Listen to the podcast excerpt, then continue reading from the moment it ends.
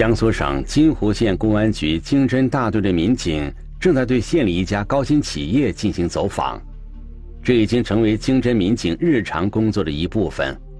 从二零二零年开始，金湖县公安局在县里的大型重点企业设立经侦服务工作站，以方便企业和警方随时保持沟通。我们不能说坐在家里面等事情发生，能等等他来来报案，在苗头上小的地方，我们就呃第一个掌握情况，第二说如果说他在法律层层面上他有一些呃拿不准的，或者说我们跟他们交流中发现可能他涉及到呃被骗啊或者其他的，或者他自称他在存在违法的，我们会进行提醒啊，减少企业走弯路的这种啊概率。二零二零年三月二十三日。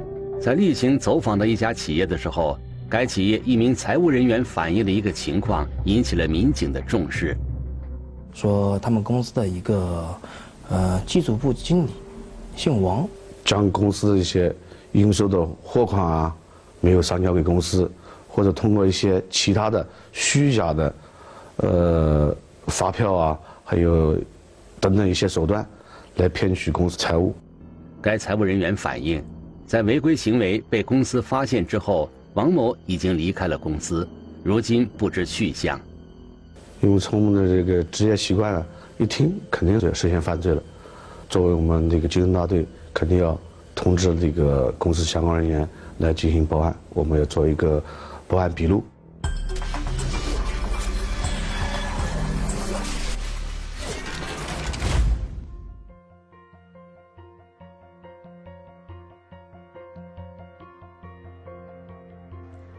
聚焦一线，直击现场。根据精神工作服务站民警的建议，这家企业的负责人唐先生随后来到了金湖县公安局正式报案。他向警方讲述了王某进入公司的经过以及他入职后的所作所为。提到王某这个人，唐先生是既痛心又愤怒，因为公司领导层一直对这个人寄予厚望，并且在。人、财物等方面为他提供了最大的支持，但怎么也没有想到，换来的竟然是一环又一环的欺骗。这一切到底是怎么发生的呢？一起进入今天我们关注的事件，了解它的来龙去脉。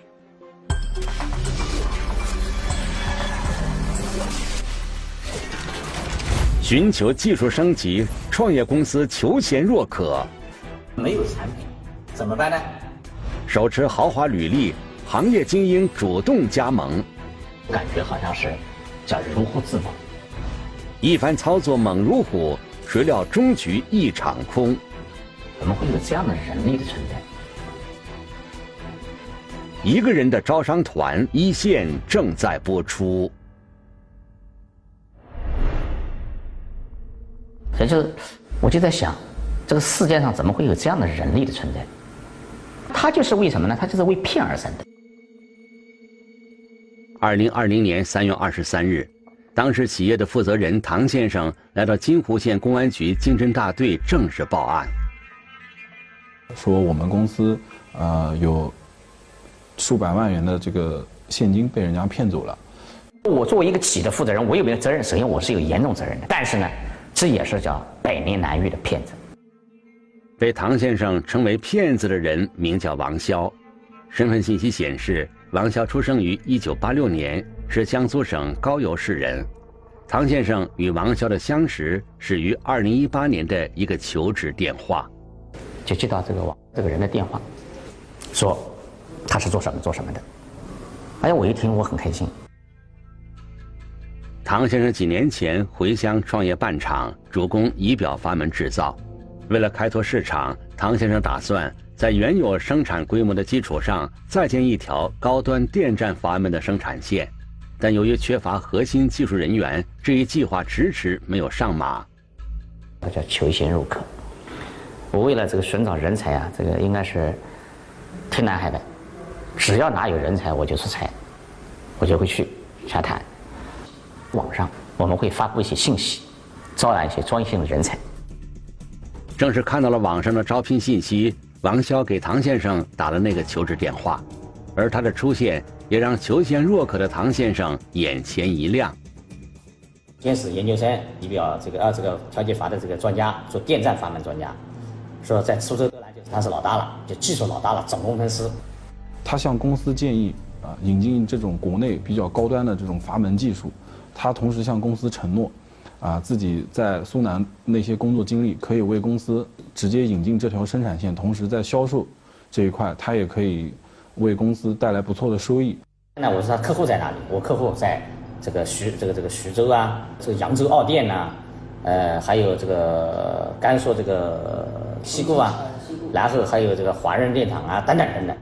既掌握高端技术，又拥有优质的客户人脉，王潇的个人条件正符合唐先生公司当下产业升级的需求。除此之外，王潇在面试时的谈吐举止也给唐先生留下了良好的印象。他是情商很高，那我在想很难得，就是一个搞技术的人，情商这么高的人，如果说再有智商，那是很完美的一件事情，对吧？我实际上我感觉好像是。叫如获至宝。在面试的时候，唐先生对王潇唯一的疑问是：这个在苏州大企业里当过高管的优秀技术人才，为什么要跑到金湖县来求职呢？我们会问他：你为什么要离职呢？在苏州，你为什么要离职呢？因为离婚了。这个是非常好的理由，因为父母要求他回来，离婚了。这个他人呢是高邮人。那么高邮到金湖吧，应该说距离比较近。凭着过硬的资历和优秀的面试表现，王潇顺利入职这家公司。公司决定对他委以重任，由他来主导建立一条全新的高端阀门生产线。而王潇也不负众望，一入职就立刻开始了积极的行动。他来的第三天就开始出差了，就说去徐州电厂嘛。第一，我先出差。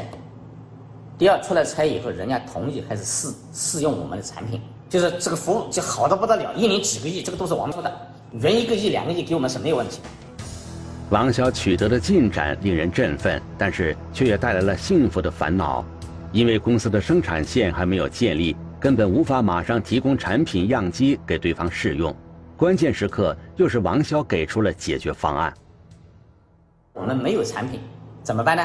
然后他说：“这个东西三万块钱，我朋友可以卖给我们，就是可以从厂里悄悄的拿出来。”为了留住客户，公司采纳了王潇的建议，将购买样机的事情交给王潇全权处理。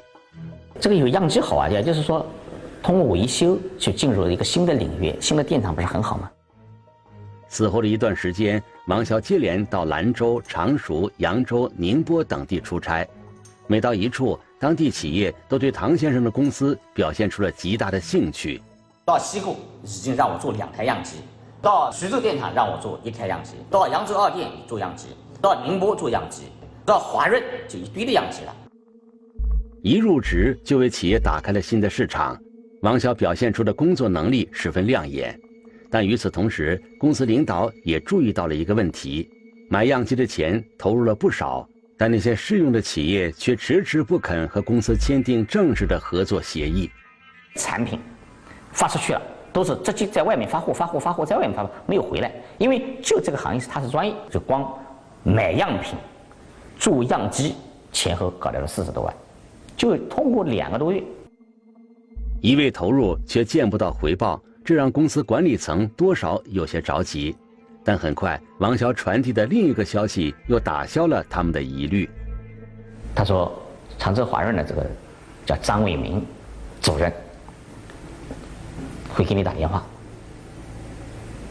啊，这个要来考察我们公司，说这个时间都已经安排好了。”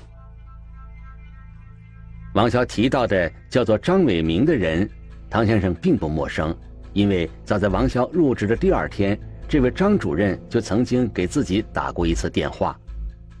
张主任打电话什么意思呢？说：“哎呦，王总到底在？”呃，我说小王啊，啊，小王。我说：“他说，这个人到你那个地方去就是个财富。”我说：“这个话怎么讲呢？他这个在在德兰的话，那是就是非常厉害了，对吧？就是他的这个这个基本上人家是不认德兰，认他这个人。他说这样的，小王到你那个地方去的话啊，啊，我跟那个德兰的生意就不能再做了，对吧？我只能是跟你细说了。张主任背后的企业实力强大，是众多阀门生产厂家都在争取的销售目标，因而，对于张主任要来考察的提议，唐先生自然是双手欢迎。从一点点开始，因为我们处于对他一种信任。你想啊，你第三方打电话给你，那个时候我就跟一直想跟张伟民见面。不过，考察团到达金湖县的时候，唐先生正在上海出差，因而他并没有和那位张主任见面。有关张主任的接待工作，仍旧由王潇一手操办。华人来过了，然后张伟民来过看，嗯，很好，感觉很好。关于那次考察，还有一个细节令唐先生印象深刻：那个打着大型国企旗号的张主任，主动跟他提到了辛苦费的问题。张伟民给我打电话，说一个人安排个三千块钱卡就可以了，啊。可安排最多安排五六千块钱，就是意思一下就可以了。张主任的考察团来去匆匆，并没有实质性的结果。只是此后的一段时间，张主任开始以各种名义通过王潇向唐先生的公司索要礼物及现金。怎么办呢？烟、酒拿过去，还有呢，到春节过时过节，说要请客，要送礼。要送给谁呢？要送给啥？华润电厂的董事长张伟明给我发消息。而让唐先生感到困扰的是，王潇请客送礼的范围并不仅仅是张主任一个人，几乎每次出差，王潇都会向公司提出一些招待和打点的费用申请。因为有他有微信呢，人家的发消息，你看，张三要多少烟，李四要多少费用，王五要请客，怎么怎么回事？说晚上陪吃饭要两万多，买东西要一万多，人家客户跟你要起要点过年礼品，跟老板买点东西，你不能不要噻。为了争取订单，公司方面默许了王潇请客送礼的做法，但是礼物送出之后，签约的事情却迟迟没有下文，这让公司管理层感到事情有些不妙。就在这个过程当中，这个张伟明给我通了好几次电话。马上来，马上来，就总是见不到人影子。同样难以联系到的人，还有扬州的徐主任、深圳的王主任以及苏州的李主任等一大批客户代表。这些人都曾在王潇的引荐下与唐先生进行过电话沟通，但唐先生试图回拨这些号码时，却总是无人应答。我是一种感觉什么呢？我只接到了电话，但是我打不出去电话，不是无法接通。就是设计关机。除此之外，还有一个疑问在唐先生心里挥之不去。我接过两三个人的电话，一个叫张伟民，一个叫李建军，一个姓孙的。然后为什么我会怀疑了呢？就是因为张伟民声音和李建军声音是雷同的，然后姓孙的声音也是差不多的。三个不同的人竟然有着极为相似的声音，联想到王潇入职以后的种种表现，唐先生对这个年轻人的疑问越来越大。我说：“你把你这个一年多来的工作成果发给我看看。”结果一发发两张 CID 图，就就发现，这个王所所设计的图纸啊，呃，产品的规格啊，做的这些事情都是一些就是低级别的。就是很不容易犯错的，他他他犯的这种低级错误吧？公司名称都是别人的，实际上他根本就是狗屁不通的。一个电站阀门专家为什么竟然犯下如此低级的错误？唐先生希望王潇能对此做出解释。让他写材料，我说你还是把事情弄弄清楚，说说清楚以后，我们再说。两天之后，王潇不告而别，匆匆逃离了金湖县。留给唐先生的只有一封充满歉意的悔过书。他跑了，我才报案的。他不跑，我还不一定报案。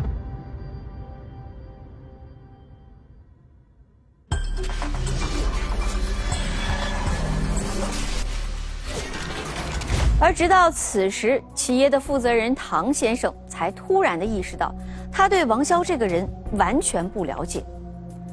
他到底来自哪里？之前做过什么？他联系的所谓客户、厂家到底存不存在？在整个过程中，多次和自己通话的那些张主任、徐主任、王主任是否确有其人呢？所有和王潇有关的一切都打上了巨大的问号。带着同样的疑问，警方对相关的企业以及当事人进行了逐一走访。我们来听听本案涉及的相关各方声音，解开疑问，还原真相。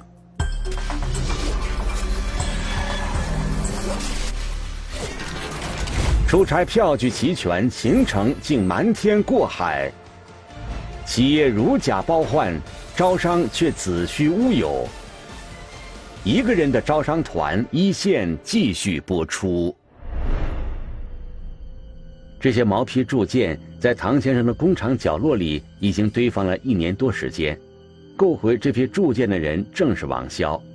在当时，王潇购买这批铸件的理由是为了迎接常熟一家电力企业的考察团。这个王说，为了张伟民过来，带着华润电厂的人过来，要干什么啊？家里要有样机，家里要有铸件，家里要有毛坯，回来证明我们家里在生产。案发后，该公司组织专业人员对这批铸件进行了鉴别。他们发现，这些所谓的高端阀门专用原料，只是王潇从网上胡乱购买的普通铸件。花了七十多万去买毛坯，实际上他是在网上买了一个毛坯段子，断点东西来应付，根本狗屁用都没有。警方随后调查发现，在常熟的确有一家大型的电力企业。但是该企业却从未和金湖方面有过业务往来，更没有向金湖派过考察团。他是基于一些真实的企业、真实的人物，然后冒充这些真实企业、真实人物进行行骗的。倘若该企业没有向金湖派过考察团，那么之前来到金湖考察的张主任又是谁呢？他干什么事情都是趁着我不在家。他就变成导演。关于那次考察的全部证据，报案企业能提供的只有几张现场的照片。随后有知情者认出，照片上的一名考察团成员是金湖本地一家公司的职员刘宇。他说：“你过来帮个忙。”我说：“什么忙？”他就说：“在公司里面帮我跟上面人见个面。”刘宇自述与王潇相识于一个偶然的酒局，之后便逐渐有了来往。对于王潇这个人，刘宇有着不错的印象。然后我们感觉这这个人是有文化、蛮有水平的这个，然后比较有气质那东西，可能很像白领一种形式。就是从怎么讲，我们今晚上去吃个饭、唱个歌，然后他就很大方的那种形式，晚上消费都好几万。王潇出手大方，为人豪爽，也因此，当他向刘宇提出帮忙的时候，刘宇也毫不犹豫地一口答应。当时我还在想，我说你把我叫过来做这个形式干什么用？我们也不懂。他说你做做就行了啊，人家问你什么话你不要回答，到时候我给你个草稿就行了，你按照上面念就可以了。根据王潇给的草稿，刘宇以某省热电厂财务总监的身份出席了那次考察活动，把所有的报表都拿出来，就是意思让我看看，看完了，然后他给我们写的手稿，就是说这个公司所做的产品什么形式，什么时候交接。王潇为什么让自己冒充一个企业的财务总监？刘宇也曾有过短暂的怀疑。会议结束的时候，然后我才想起来，这个是不是被他利用了？利用都利用了，然后我也没说什么。这第二天，然后他又带我们去吃饭了。虽然怀疑自己被王潇利用，但是不久之后，王潇再次找到刘宇，请他前往南京扮演一个招商投标项目的甲方代表时，刘宇仍然是欣然前往。他当时跟我讲了是一个招标的一个形式，相当于我就是一个，就是个商家一样，他就是招标吧。然后在南京这个某宾馆开了个房间，他只要跟我讲，你把材料拿到手就行了。那一次，刘宇以甲方代表的身份接下了王潇公司同事送来的标书，上面有个封条封的，他没跟我讲他说不能拆，当时我把它拆下来看的，拆开的时候里面都是废纸，感觉真是他王某一人策划的。王潇最后一次与刘宇联系是二零二零年二月。他说：“你给我走个账，懂吗？我有一个账要打过来，就前后不到十分钟，走了一个三万块钱的账。”这已经不是刘宇第一次用自己的银行卡替王潇收钱。这些钱来自哪里，刘宇并不清楚，也从没打算过问。过年的时候，手机上每天都会出现几万块钱的这种收入，我都不知道是怎么回事。然后钱是从转给他的，因为不然就是说他之前带我们吃、带我们玩，对吧？消费比较高，然后人家有个账多的，你转给人家，我们本性格也不是太小气那种形式。警方调查显示，刘宇替王潇所收取的款项，正是来自王潇所在的公司。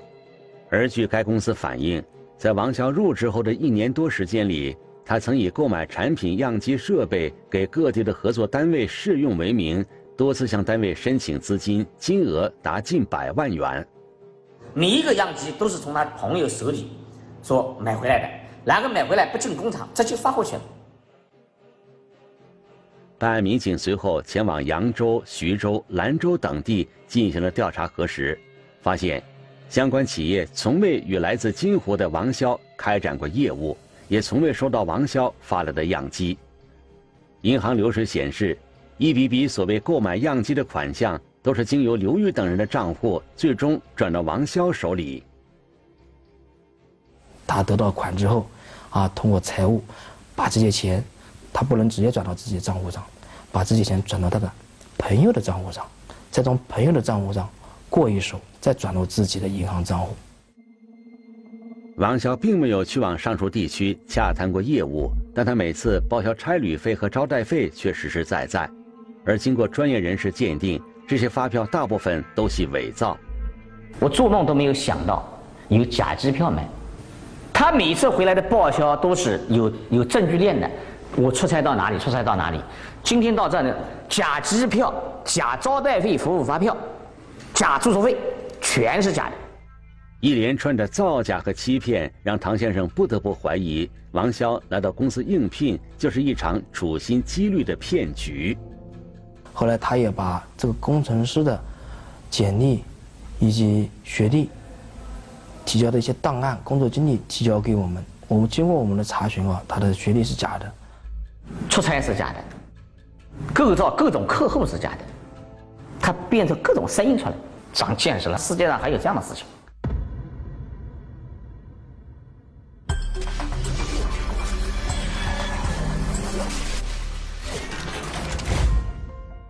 学历是假的，客户是假的，考察团是假的，花大价钱买回来的样机零件也是假的，甚至连出差的行程发票都是假的。王潇用一个又一个谎言打造并且维持着他技术精英的人设，而从警方的调查来看，这一系列的造假行为，哪怕有人对其中的一个环节稍微认真追究一下，王潇的骗局可能就会被立刻揭穿。那么，在这么长的时间里，难道就没有人发现王潇这个人有问题吗？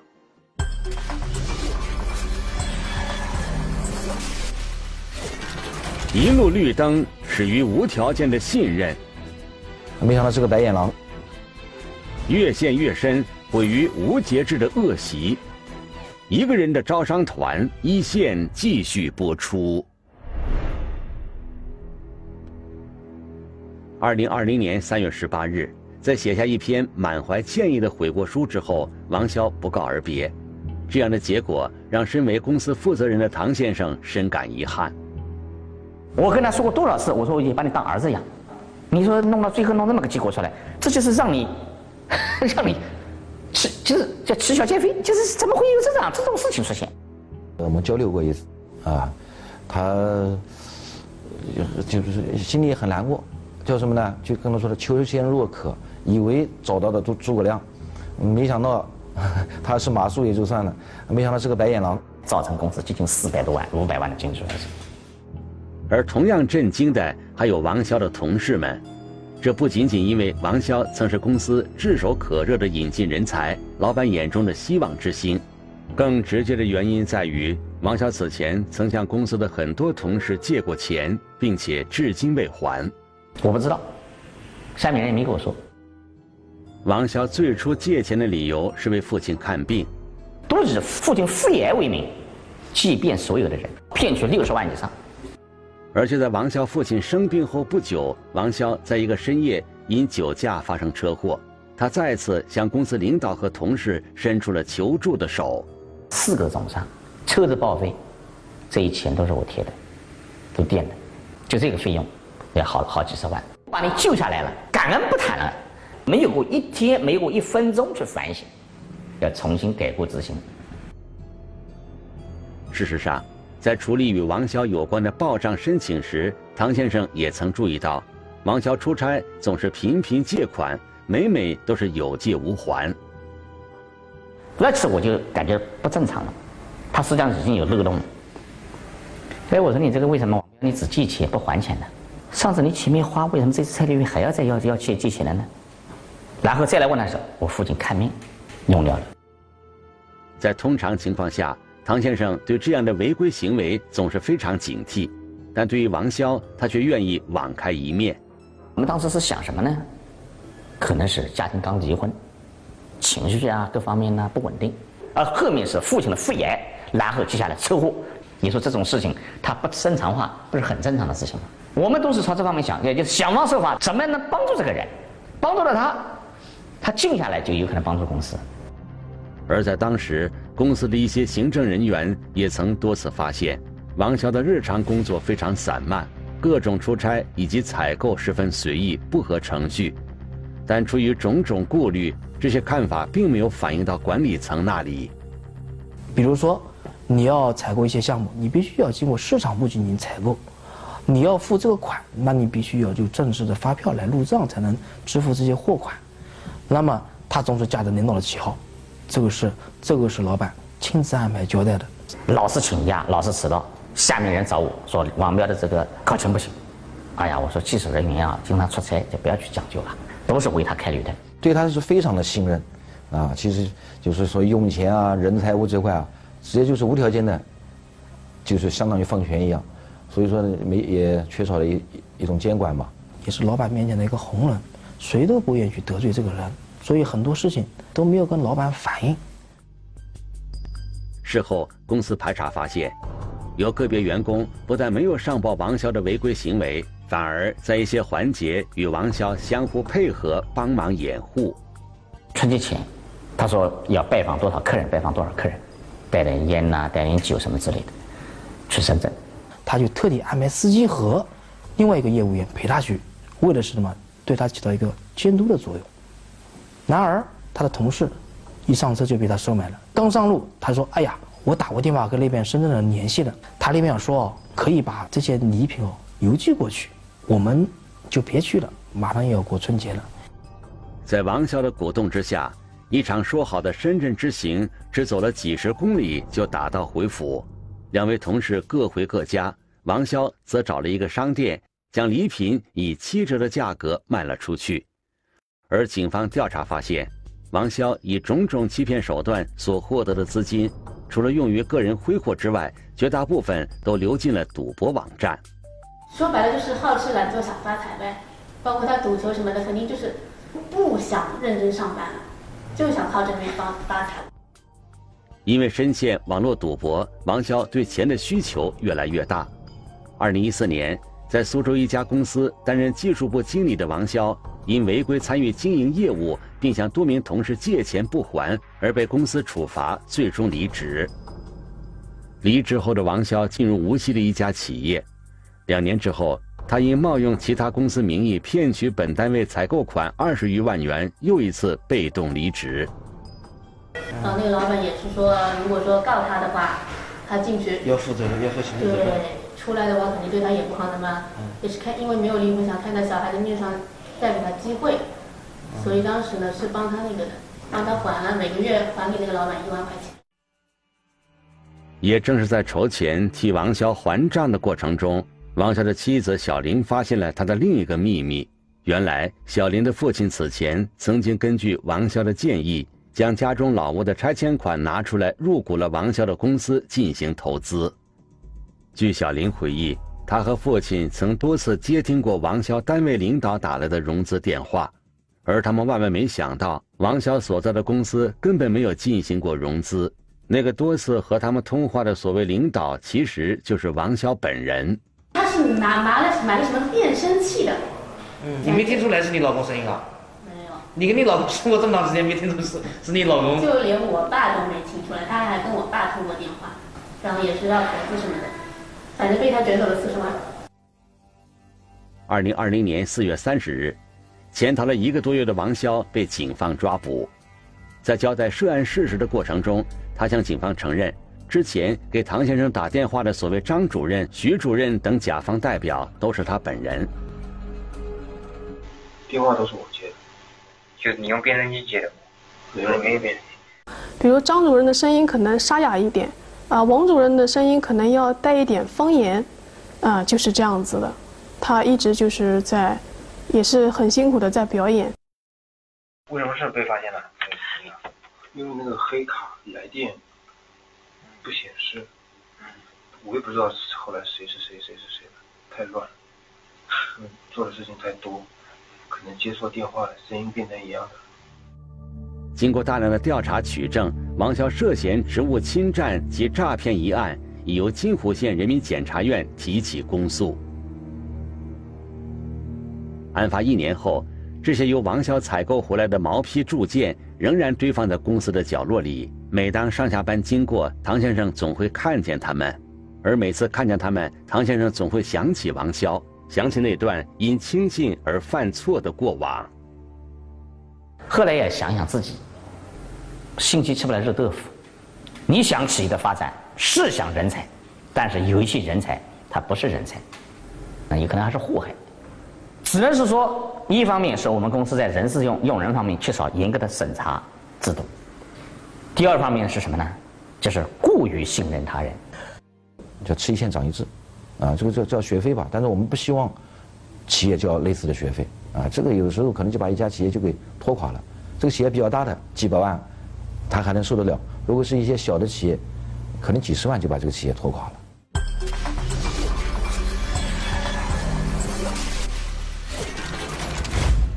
因为涉嫌职务侵占罪和诈骗罪，王潇已经被检察机关提起公诉。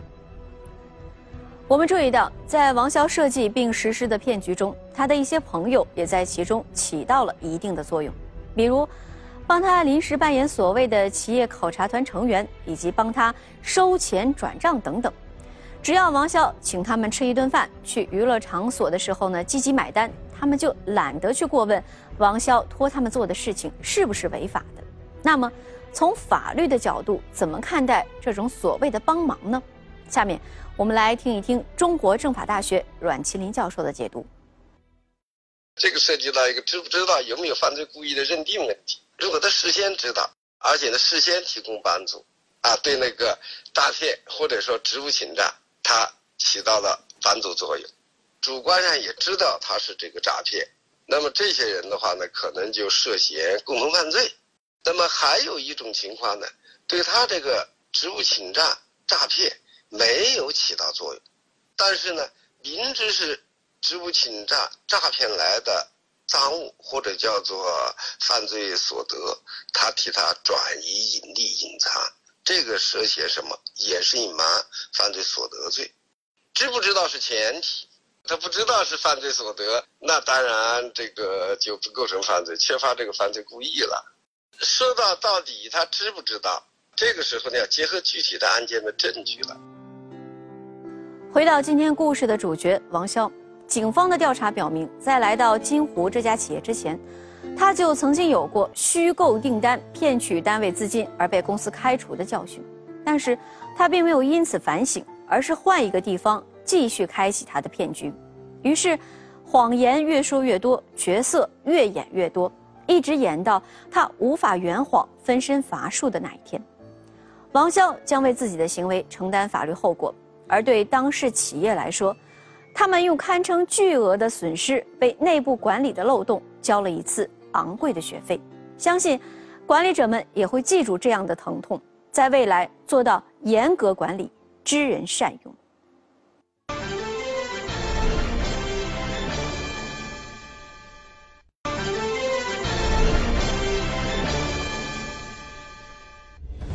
如果你想了解更多的法治资讯，可以在微博、央视频中搜索“一线”，关注我们的官方账号。